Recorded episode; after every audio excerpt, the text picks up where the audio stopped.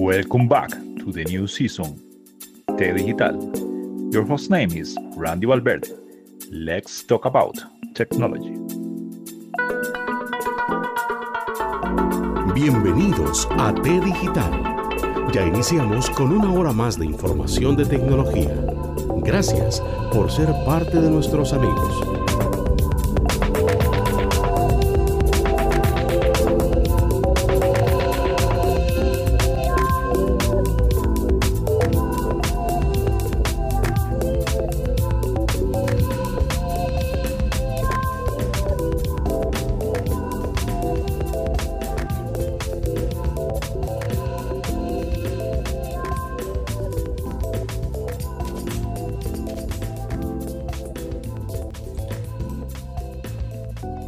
Días, buenas tardes, buenas noches. Estamos ya en la cuarta temporada del podcast Digital con una invitada de lujo. Nos referimos a Carla G.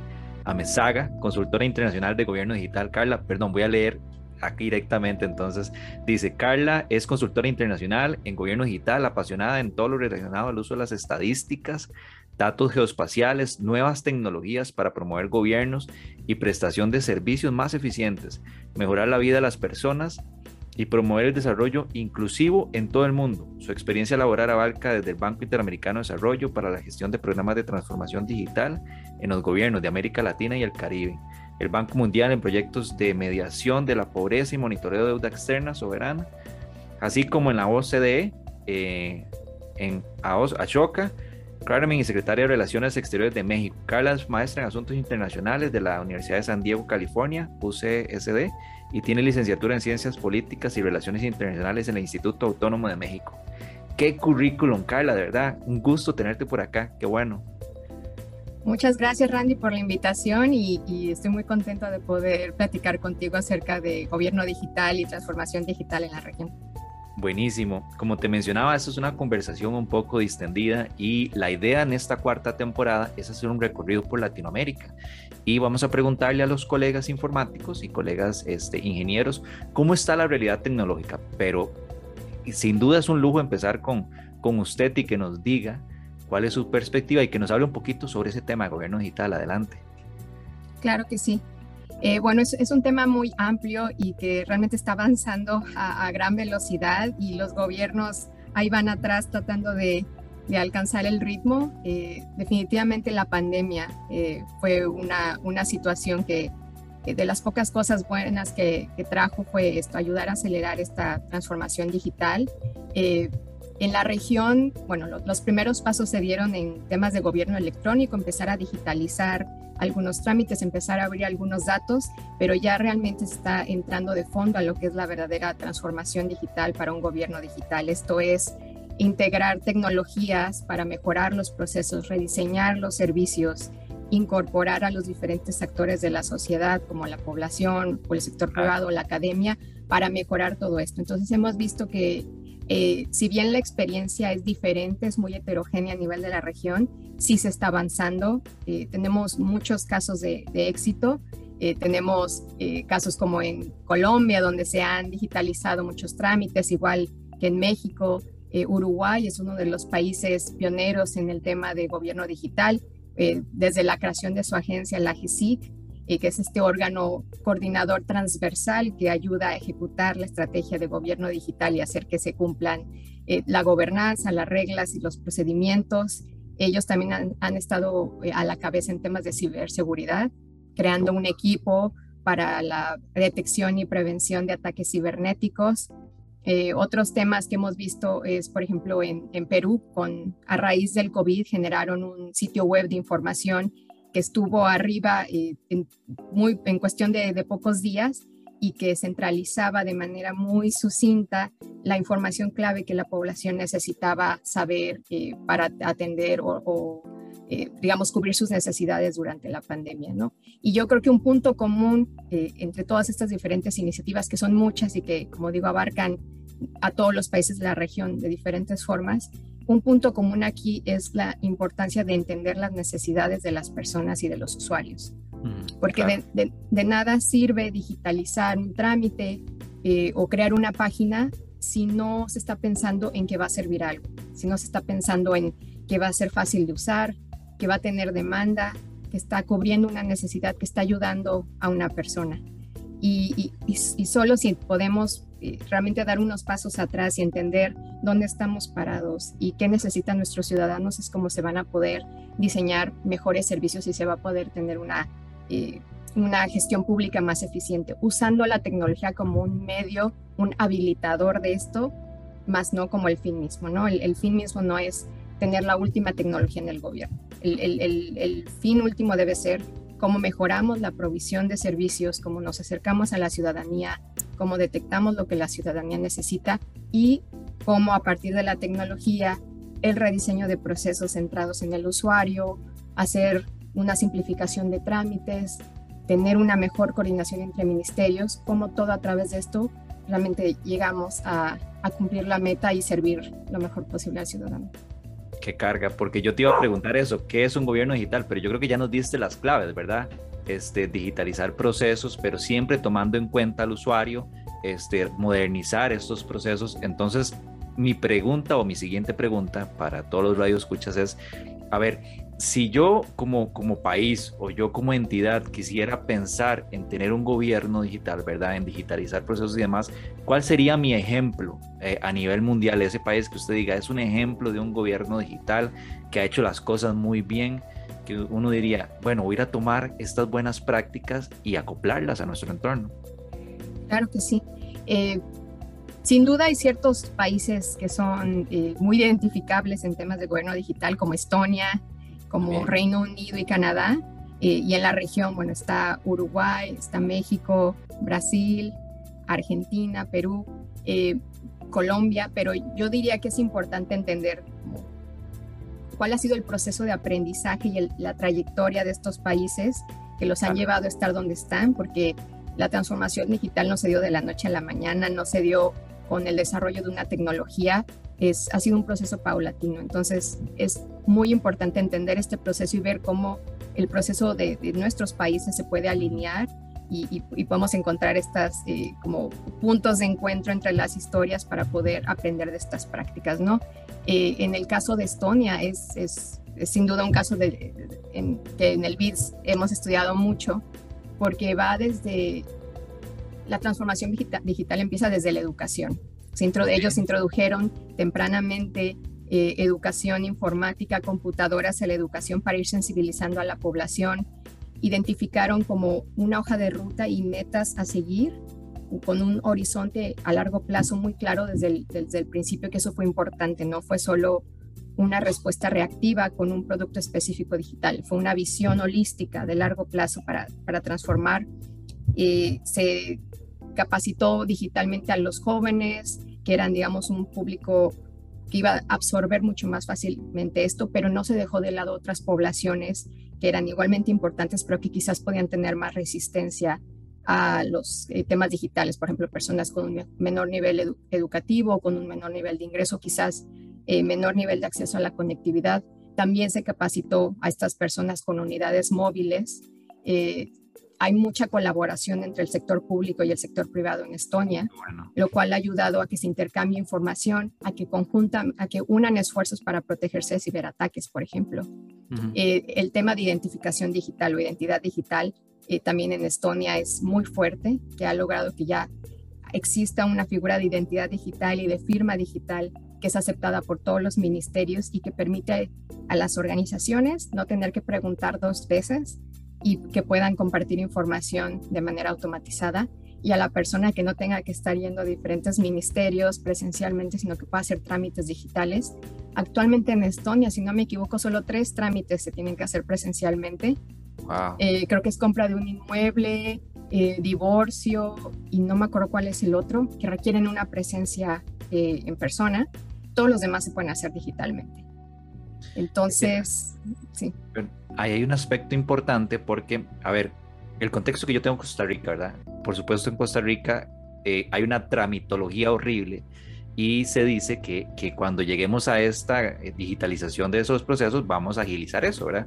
Y aún más, bueno, te voy a comentar, hay, un, hay una carrera política porque el otro año, principio de año, vienen las elecciones, pero estos candidatos no hablan de, esa importancia, de esas claves que nos estás diciendo.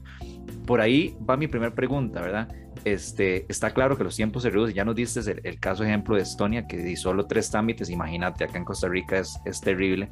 Y abordaste que se capacitó desde la escuela pero hay un público que, que, no mencionaste que quisiera saber cómo están y es el adulto mayor, porque el adulto mayor quizás es el que tiene más resistencia al cambio, aunque aunque yo, yo te confieso, digamos, mis tías, les mando un saludo de paso y a mi mamá, ellas están muy apuntadas con las tecnologías, ¿verdad? Hace poquito sufrieron con la caída de, de WhatsApp, pero ojo, es una herramienta. No sé si conocen todo el contexto de cómo hacer trámites bancarios, cómo hacer trámites en línea, pero me preocupa eso, que cómo, cómo tienen esos datos ustedes que han analizado el adulto mayor y la educación. Claro, aquí yo, yo de tu pregunta sacaría, yo creo que dos temas que son vitales. En primer lugar, la resistencia al cambio, ¿no? Y, tú hablas desde, eh, por ejemplo, personas mayores. En Estonia también se, se ha dado capacitación informática eh, y, alfa, y, programas de alfabetización digital eh, a estos grupos.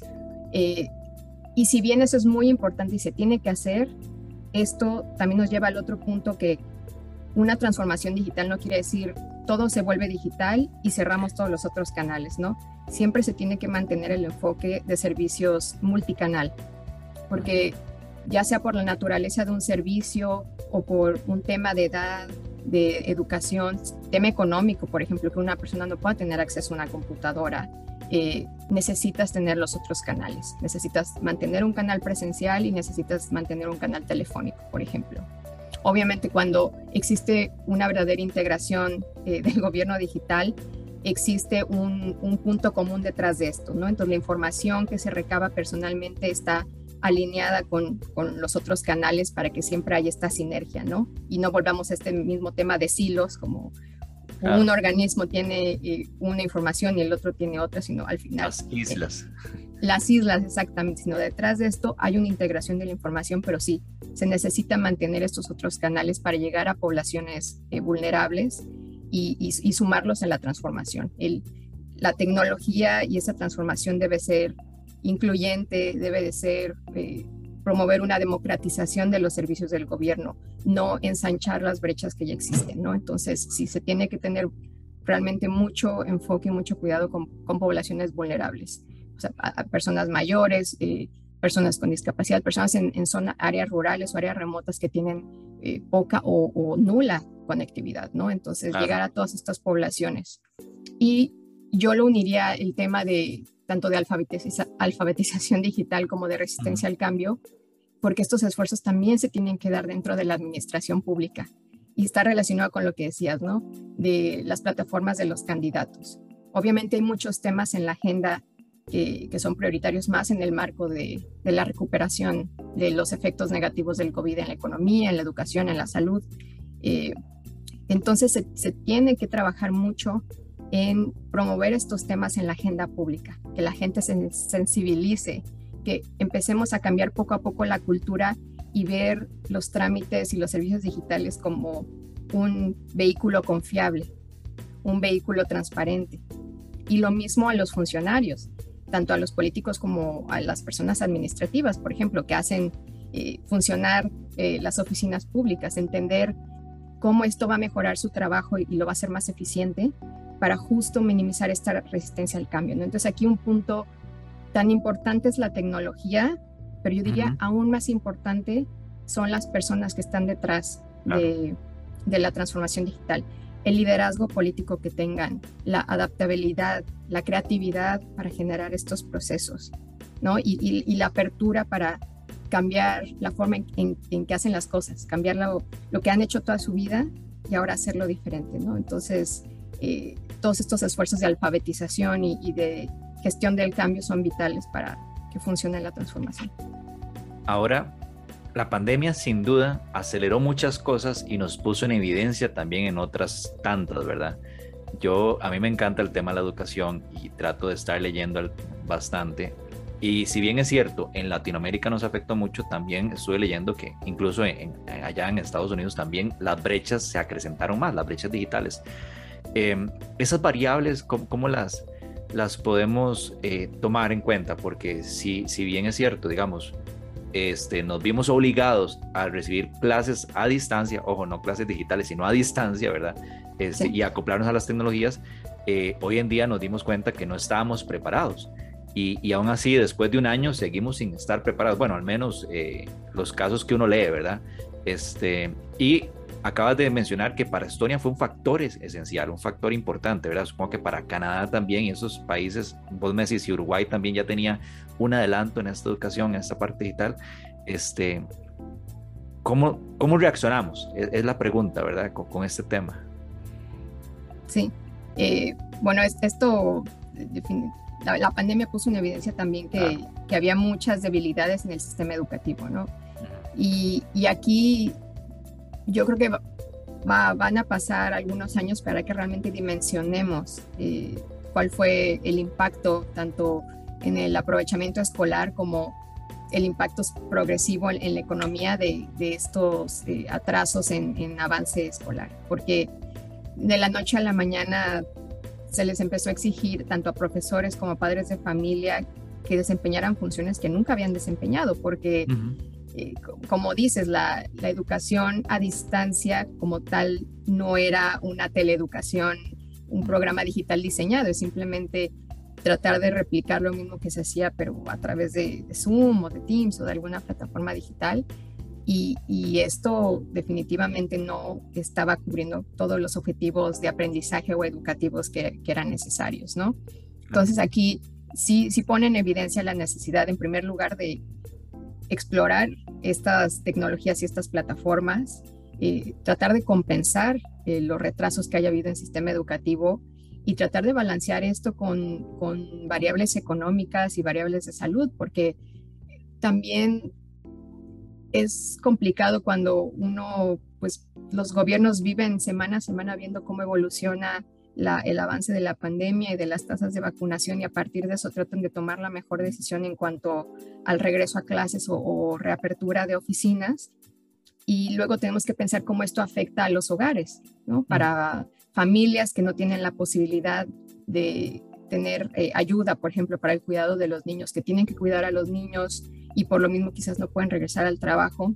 Entonces, aquí son muchas variables que se, que se conjuntan, ¿no? Y, y, esto nos lleva, o, lo podemos ligar a otro elemento que es importante eh, de la transformación o de la digitalización de los gobiernos, que es la integración de, de información entre ministerios. Porque si podemos hacer estos cruces de información educativa con información económica, eh, de, de, empleo, de participación laboral, temas de salud, podemos identificar eh, sectores o, o, o, grupos más vulnerables en los cuales quizás haya que dar todavía más ayuda a través de programas sociales, eh, áreas donde quizás se tenga que reforzar el tema de la inversión eh, educativa para dotar escuelas de más plataformas digitales, capacitar a más profesores. Entonces aquí el tema de la interoperabilidad entre las bases de datos, la colaboración entre los ministerios para que se intercambie toda esta inteligencia y no se quede aislada y va a ser clave para poder eh, resolver esto. Y, no solo reaccionar, porque ahorita realmente estamos viviendo casi al día porque todo cambia muy rápido, pero también ya empezar a pensar más reactivamente, proactivamente.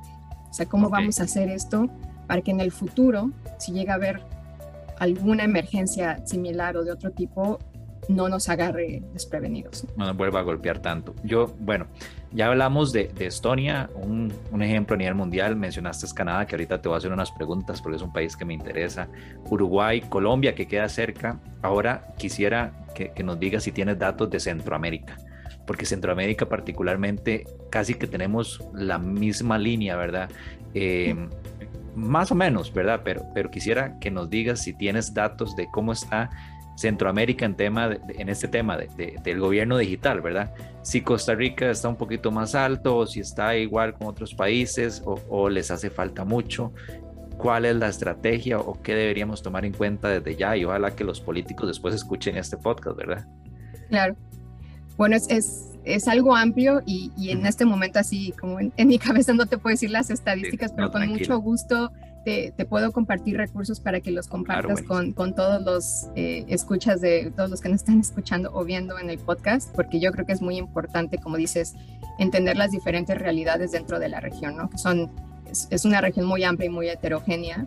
Y, es importante ver cómo varía esto y también compararse con países que, digamos, tienen una constitución similar, ¿no? Un, un nivel económico o, o parámetros similares. ¿no? Entonces yo con, con, mucho gusto te comparto estos recursos.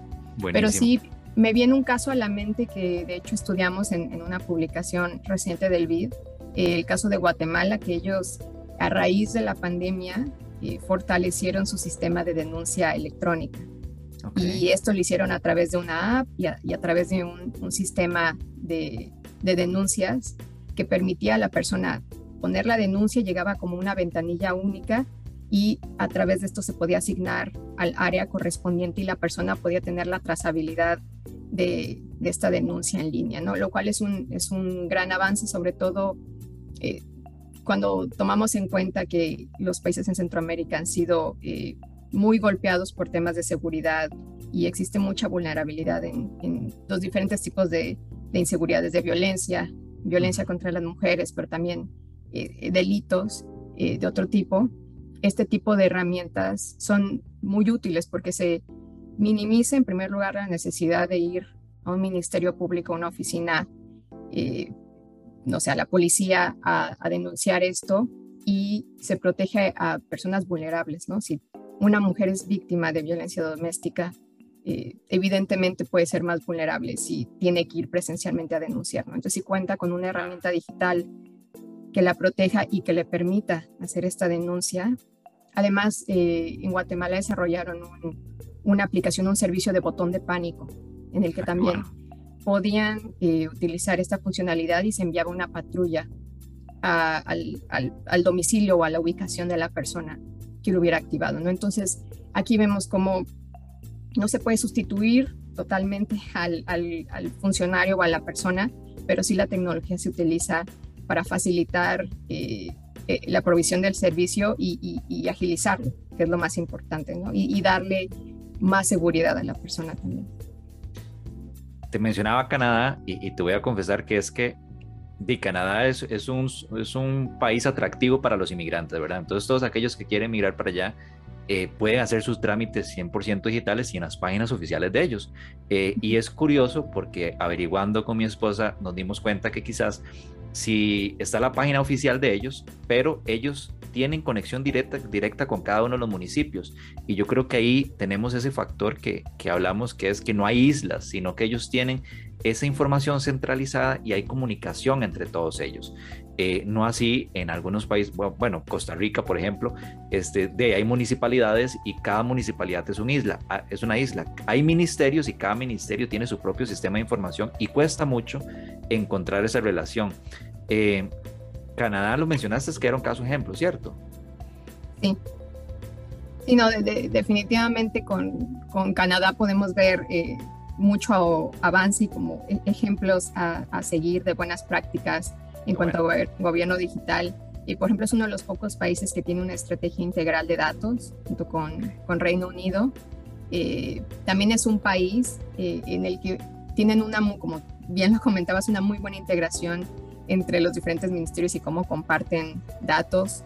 Eh, es un país que ha aprovechado mucho la información que obtiene de los registros vitales o los registros administrativos para reducir la necesidad de hacer nuevas encuestas y toman, y utilizan la información que ya han recabado para sacar mucho más indicadores e integrarla con otras fuentes de datos, ¿no? Que esto es un punto súper importante y, y, que de alguna forma ya había comentado antes, es al final el Estado debe de aspirar a solo preguntar al ciudadano una vez un dato y poder usarlo muchas veces. Entonces, si cuando hay buena integración de esto, juntas todas las bases de datos del registro civil, registro de nacimientos, de funciones, casamientos, migración y todas las diferentes aplicaciones que, que por registro de una empresa, eh, pago de impuestos, juntas todo esto y ya puedes tener una fotografía muy actualizada.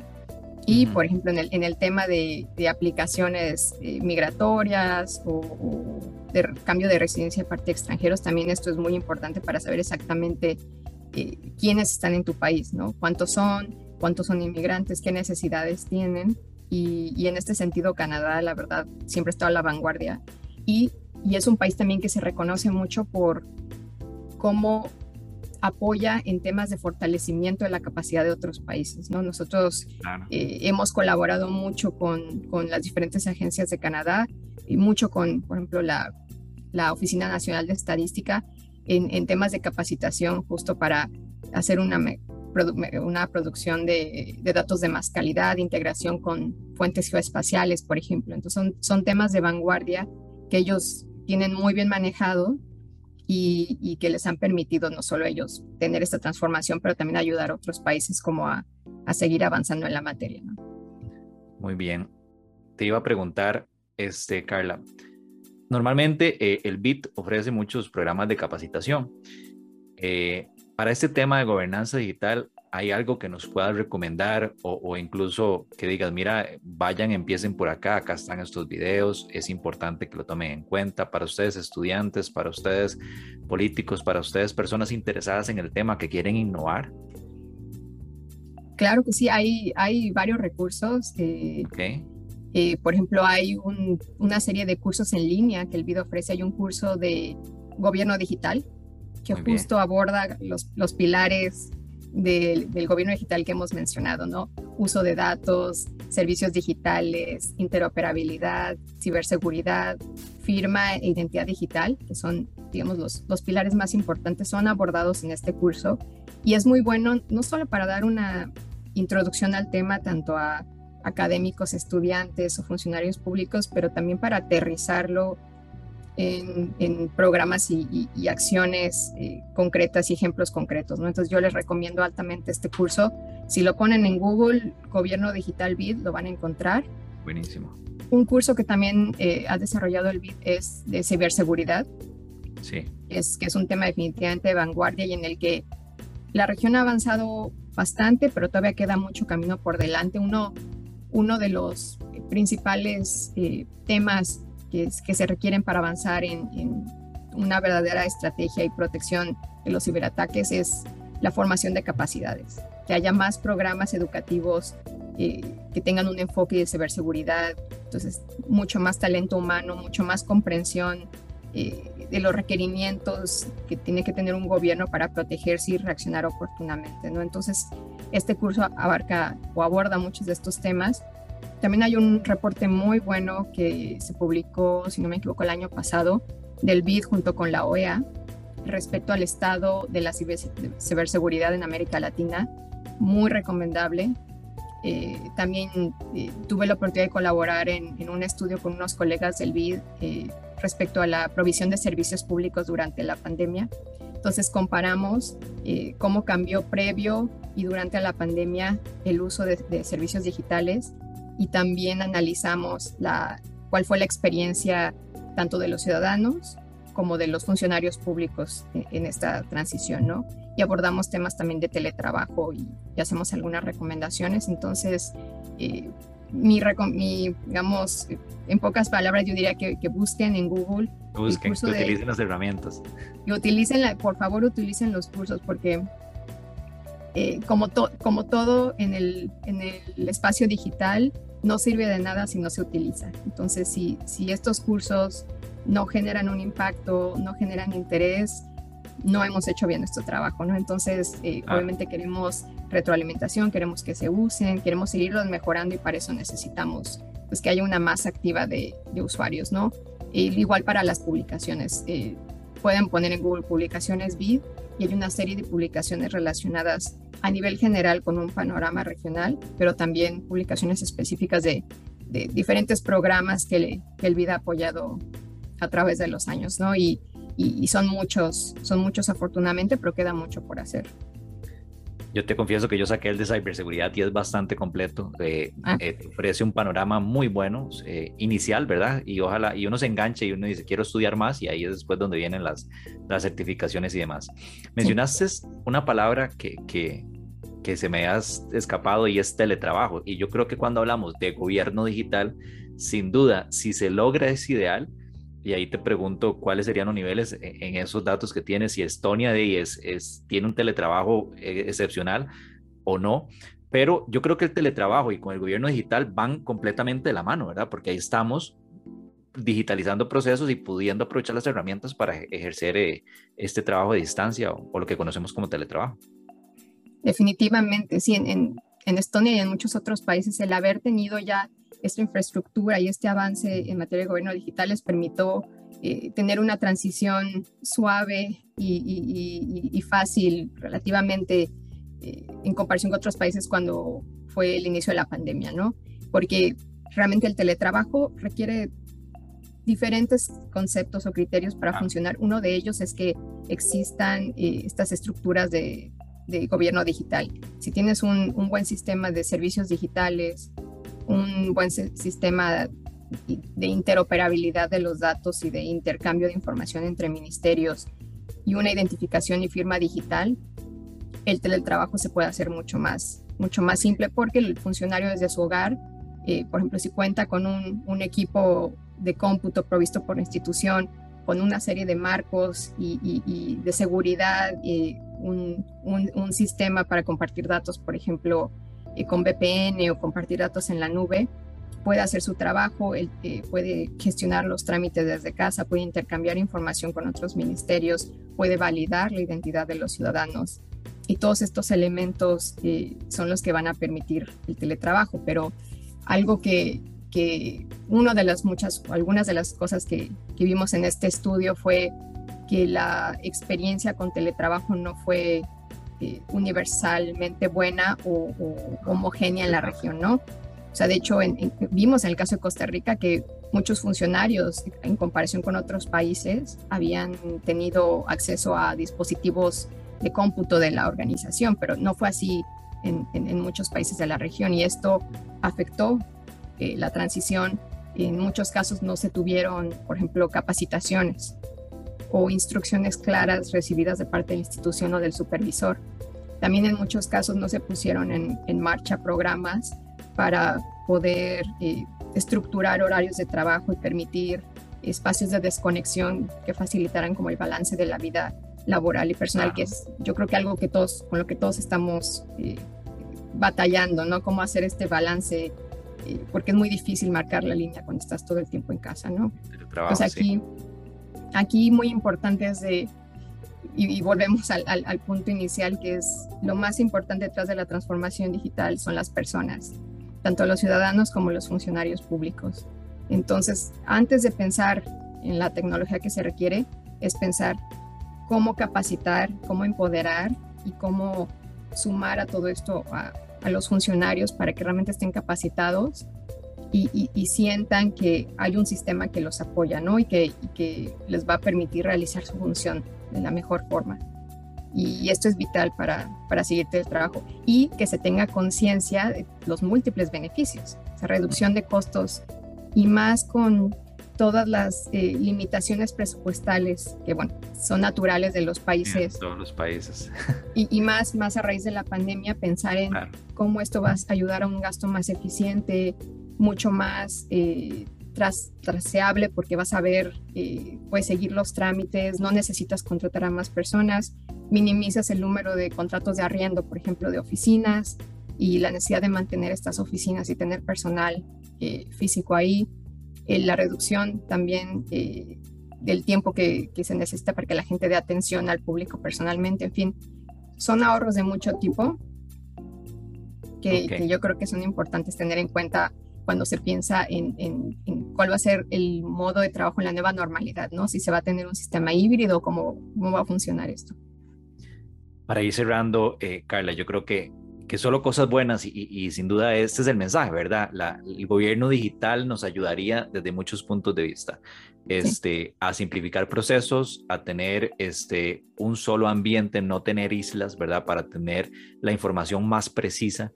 Entonces, yo quisiera que nos digas o que, que nos menciones si, si, está dentro de tus posibilidades, ¿cuáles serían tres consejos o tres primeros pasos, por así decirlo?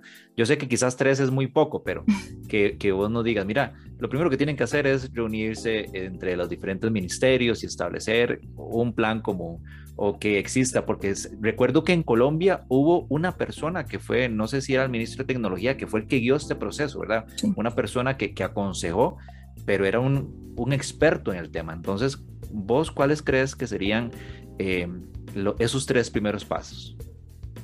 Eh, sí, es, es difícil reducirlo a tres pasos. cinco, entonces, cinco. un, primero sería eh, muy relacionado a lo que dices, tener un equipo, una figura con, con liderazgo político, pero también con visión de cambio que ayude a gestionar este cambio y que ayude a tener una visión de largo plazo, que sea una visión holística, una visión integral, eh, que no sea solo un trámite o un servicio, sino cómo transformar de fondo a la administración pública y siempre tener en cuenta que todo esto debe estar centrado en, la persona, en el usuario. Entonces sí, va a ser difícil llevar a cabo el cambio, va a haber muchas resistencias, se tiene que generar sistemas de gobernanza, se tiene que eh, gestionar todo el tema de un marco legal, adquirir mucha tecnología, se, van a requerir muchas cosas, pero si hay un buen liderazgo y hay una figura o una oficina eh, de, gestión de la transformación, un, ministerio de transformación digital, eh, eh, yo creo que eso va a ser, va a ser clave. El, el tema de la usabilidad de, de los servicios. Sí, usabilidad muy bueno.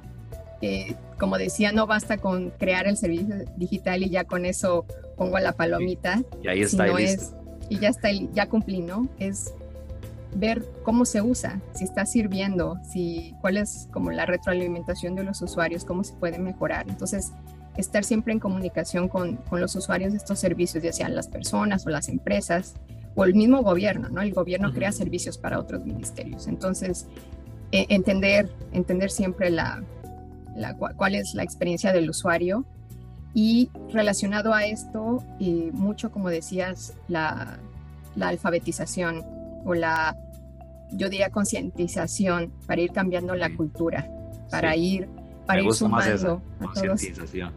La concientización, porque es, es, muy importante que entendamos el, valor de la tecnología, qué papel vamos a jugar todos, cómo podemos hacer que esto funcione y cómo va a mejorar nuestras vidas.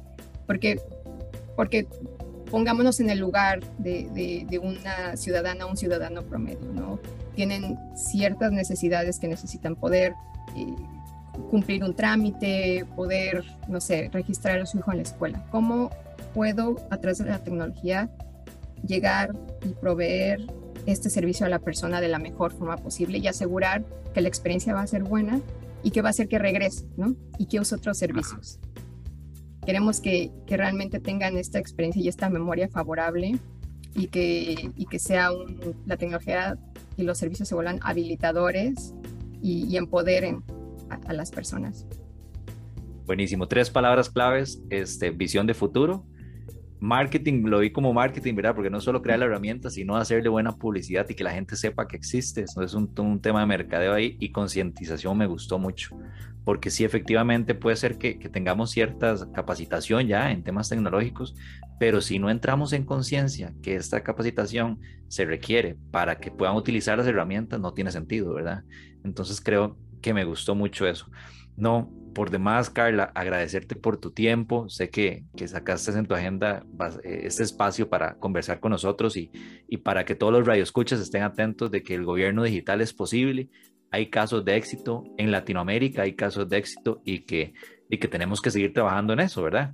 Que, que es parte de nuestro día a día. Y yo creo que, que a pesar de que sabemos que las brechas están creciendo un poco, tenemos que tratar de eliminarlas a través de lo que nos acabas de decir, educación, concientización y ojalá participación de todos. Este, me gustó mucho conversar con, con usted y, esta información que nos dio sin duda me maravilla, o sea, fue un arranque de lujo para esta temporada.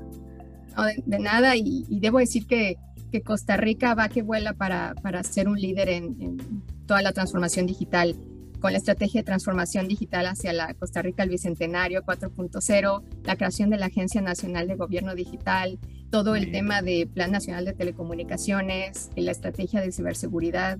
en fin, eh, hay, hay, muchos ejemplos que yo sé que existen en, en, Costa Rica de cómo se va avanzando. Obviamente las palabras deben ir acompañadas de hechos, que siempre es el riesgo o más que riesgo el reto que, vemos en todos los países de la región, ¿no? Cómo se aterrizan todas estas estrategias, pero yo creo que en Costa Rica se tiene la visión y, es seguir avanzando en esto, ¿no? En la voluntad política, el liderazgo político y, en la eh, cultura digital, que se vuelva un, digamos, algo común en, todas las personas en el país. Sí, ojalá que, que, que, no quede en simple política, sino como vos lo acabas de decir, que, se lleve a los hechos. Eh, Carla, a mí me gusta mucho leer, entonces aprovechando que estás por aquí, te voy a pedir que me recomiendes un libro eh, no importa qué tema y que nos recomiendes a todos los radioescuchas, mira, este libro les va a ayudar mucho, entonces este, te vamos a comprometer así, ¿qué nos recomiendas? un buen libro. Bueno, es, es, técnico, no es de, literatura, pero justo el, el, reporte de ciberseguridad que te comentaba del vídeo y la OEA es, es una super publicación, es un esfuerzo muy de fondo y, y yo lo, lo, recomiendo ampliamente y voy a pensar en, en, otros libros y también te los comparto para, para ver si son de, de interés de, de, los escuchas, de, de la audiencia. No, buenísimo. De verdad, gracias nuevamente por tu tiempo, por haber compartido estas impresiones. Gobierno digital es posible. Este, nada más ocupamos voluntad. Es otra palabra que me dejo y que no quede simplemente en proyectos. Nuevamente, gracias por estar acá con nosotros y gracias de verdad por ser parte de T Digital. Claro que sí, mucho éxito en la, el resto de la cuarta temporada. Gracias por la invitación. Buenísimo, ¿no? A todos los radioescuchas, buenos días, buenas tardes, buenas noches. Y cierro con Carla para que ella se despida de todos ustedes. Muchas gracias y bueno, a todos eh, les deseo que ustedes y sus familias estén muy bien y bueno, que sigamos todos avanzando en, hacia esta transformación digital de América Latina y el Caribe. Gracias. Esperamos los temas fueran de su agrado. Les deseamos una semana con mucha salud, fuerza y unión con sus seres queridos.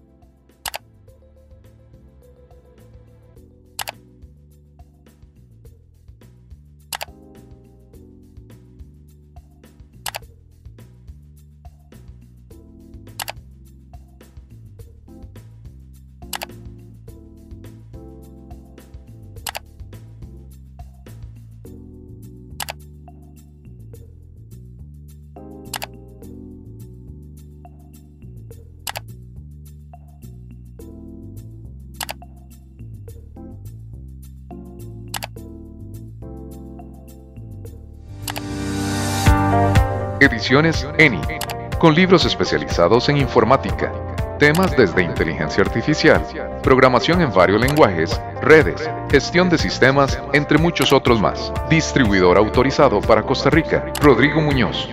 Para información adicional, al 8343-963. Recuerde, editorial ENI.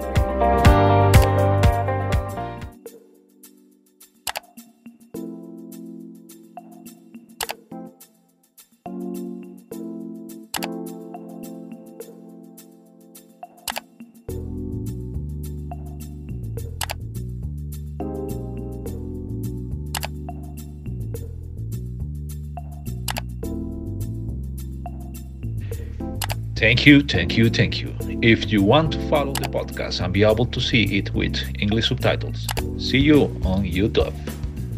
Find us as Randy Valverde.